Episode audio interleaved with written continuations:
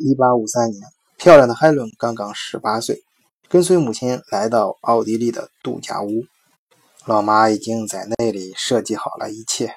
她将跟二十三岁的表哥弗兰茨，也是当时的奥地利皇帝见面，兴许还会在一起跳上一支舞啊，至少也能谈谈人生，谈谈理想。总之，如果没有什么意外的话，两个人就会订婚了。可就在那个时候，他的十五岁的妹妹却突然闯了进来。虽然她灰头土脸。头发凌乱，而且在众人跟前只是一闪而过。可表哥弗里茨就看了这一眼，便当即决定，此生一定要娶这个女孩为妻，而她就是后来为德奥人民所爱戴和称道的西西公主。镜头一转，让我们来到一九五七年的八月，汉堡。一个制片人揣着一沓照片，匆匆地钻进一家旅店。他要拜见的人叫罗密·施耐德。他因刚刚出演过的《西西公主》名声大噪，被世人称为欧洲战后的第一美女。而这个大明星厌倦了以往的套路，这一次明确表示，下一个下一个电影必须由他亲自来挑选男主角。这一沓照片被罗密匆匆扫过，那里有大帅哥、大明星，或者当时的知名男演员，但罗密最后唯独把最后一张名不见经传的照片甩在桌子上，就是他了。不需要简历，不需要面试，仅仅一张照片就确定了这个和他合作的下一部电影的男主角。这个人就叫马兰德龙，不错，就是后来扮演佐罗、为世人所知的马兰德龙。这戏里戏外都因一个瞬间的美颜，改变了多少人的命运，甚至改变了这个世界。可见这个美颜的重要性。可是当我们去。细细探究这故事背后的故事的时候，也许能让我们理解美颜的背后真正意味着什么。换一个视角，也许世界大不一样。以德国视角，晚醉为你评说天下事。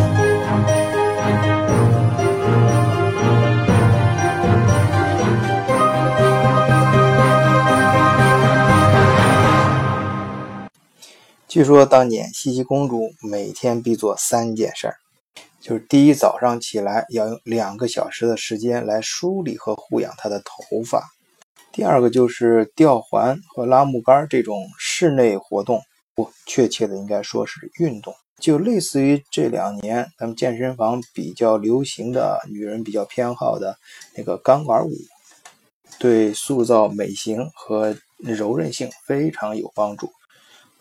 当然，西西对饮食也非常的讲究。你想，她身高有一米七二，但是她的体重却能够终生维持在四十七到五十公斤之间。他的细腰只有五十到五十一厘米。这必然要做的第三件事就是护肤。每天晚上啊，这都是各种宫廷秘方。啊，目的就是让脸，嗯，让皮肤非常的，呃，呃，滑嫩，充满活力啊。就说他睡觉的时候也都是平躺啊，就是为了脸上不要长皱纹。其实这几套工序啊，跟我们现在的美颜相机所想要达到的目的基本上是一样：去皱纹、瘦身、皮肤白皙嫩滑。其实有时候我想，这是个很有意思的现象。为什么我们说现在这个时代是一个看脸的时代？为什么那么多的创业项目是围绕着美颜，或者是围绕着如何让你感觉到自己很美？这段时间呢，正巧欧洲也不知道为什么，很多一些媒体上啊，突然嗯重新嗯就是呃讲述起茜茜公主的故事来。啊，它又成为了一个热点啊。虽然不是很大那种新闻吧，但是呃，作为一种呃很有意思的文化现象啊，我也顺便了解了一下。哎，我突然间意识到，现在年轻人啊，呃，尤其是都市里面这些上班族啊，在手机里面都会加一个美颜功能。它的背后，我觉得它并不是像表面上看上去那样想伪装自己，或者是想舒服什么，而是它的背后是一种对自由的一种向往。它反映的恰恰不是年轻人想伪装自己，而是更想打破舒服，释放内心，让自己更自由。尽管有时候那只是一种感觉。好，我们接着回来看茜茜公主。我为什么会有这样的结论？首先，在茜茜公主就是跟嗯这个当时的奥地利皇帝弗兰茨啊，至少弗兰茨对她是一见钟情。她并没有刻意的化妆，也没有经过特殊的装扮，因为那天说好了是她姐姐。啊，海伦去相亲的，他反而穿的就是非常的随便啊，头发也搞得很乱啊。据说当时他好像刚从外面还采了一捧野花啊，捧着就是进来，大大咧咧的，想跟他姐姐说点什么事儿。可是就是当当他他这种当时跟周围的人非常不同的这种打扮和装扮啊，或许成了一种最好的装扮。或者说是自带了一个美颜相机的功能，让弗利茨一眼就忘不掉他，一见定终身呐！啊，其实你可以想想，当时他只有十五岁啊，如果从现在的当时的画像来看呢，应该还有带有不少的这种婴儿肥，而且。啊，有有跟现在翻很多档案可以明确记录啊，他当时他有一口黄牙，他的牙不是很好。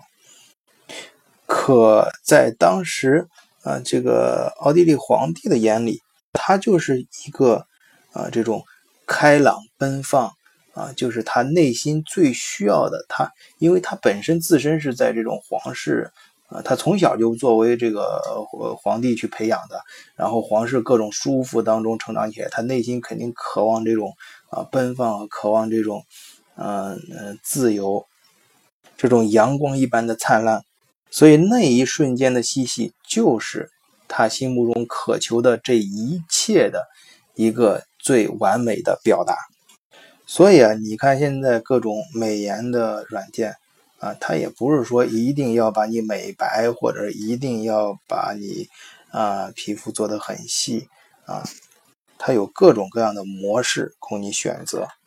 总之，最终能让你表达出那个你内心最想成为的那个人啊就好，而且越自。我们再看茜茜公主的成长环境啊，她的父亲是巴伐利亚州的一个公爵。据说当时是已经是属于有点没落贵族的感觉，所以他们一直一直生活在乡下啊。这让茜茜公主从小就生活的这种无拘无束，所以她进入宫廷之后呢，都和周围人都显得格格不入啊。在奥地利，很多呃贵族和皇室呢，就有些就甚至呃说挑明了，就是嫌她嫌嫌这个茜茜公主太土。这茜茜公主当然能感觉出来了，但是她。根本不鸟他们，哎，我是呃，我要告诉你们，重新定义美。当然，该讲的礼数是要讲了，但是我也不舒服，我可以离你们远一点嘛。所以，茜茜公主欧洲到处去旅游。这里面还有一个原因啊，就是她一生下来这个孩子，她婆婆就给她抱走了啊，觉得她跟太小，没有能力啊，或者是她的这种经历没有受过这种皇室的教养啊，她没有能力去抚养。那茜茜公主呢？OK，你你夺走我的那个什么，然后夺走我的子女，我又又对我鄙视，那我我就越发激发了他内心的这种啊逆反，他要去表达他心目中的那个美，就是他认为我认为我的头发最美，他就每天花两个小时去梳理他的头发，然后我认为啊要长得我细腰瘦身，然后每天坚持做运动啊，当然我要脸部表情表我按照我的想象去塑造我的美。啊，在行动上呢，他也呃，嗯，就是出去呃，比如说经常骑马呀，啊，甚至打猎这种，呃，这种可能是当时在呃他们皇族人人里眼里看起来有点离经叛道的一些呃室外的活动。啊，当然，另一方面，他还非常追求这种诗歌、散文呢。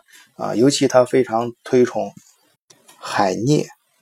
啊，他对这个文学的热爱呢，还表现在，比如说他，呃，为了嗯能够读，啊，就是非常非常深的读荷马史诗，还自学了古希腊语，当然还有英语什么的啊。他，嗯，他曾经就翻译过英版的《哈姆雷特》。把它翻译成德文，并且出版。所以啊，你看，美颜啊，或者说，呃呃，当时茜茜公主的做法，其实就是她自己对自己设置的一道美颜软件，因为这背后代表了她一个自由、崇崇尚自由和敢于寻找自由的内心。正如我们现在很多都市的人一样，我们想。我们想跳出那个以往对我们的束缚，我们不想让他别人通过什么简历啊、什么这些啊条条框框的东西，或者是往日的一些呃帽子扣在硬扣在我们头上，定义我们是谁。我们想自己定义是谁，甚至我就通过我自己的一张照片的美颜，我向你展示我想成为什么样的人。当然，这并不是说啊一个美貌啊就是。呃，我鼓励这种读呃看脸的这种行为，不是，我是说这种这种愿望，就这表达了一种啊，我想成为我想成为的那个人这种自由的愿望。而很多一些关于美颜的创业项目，我想他也是想让人们去释放每个人心中的那个。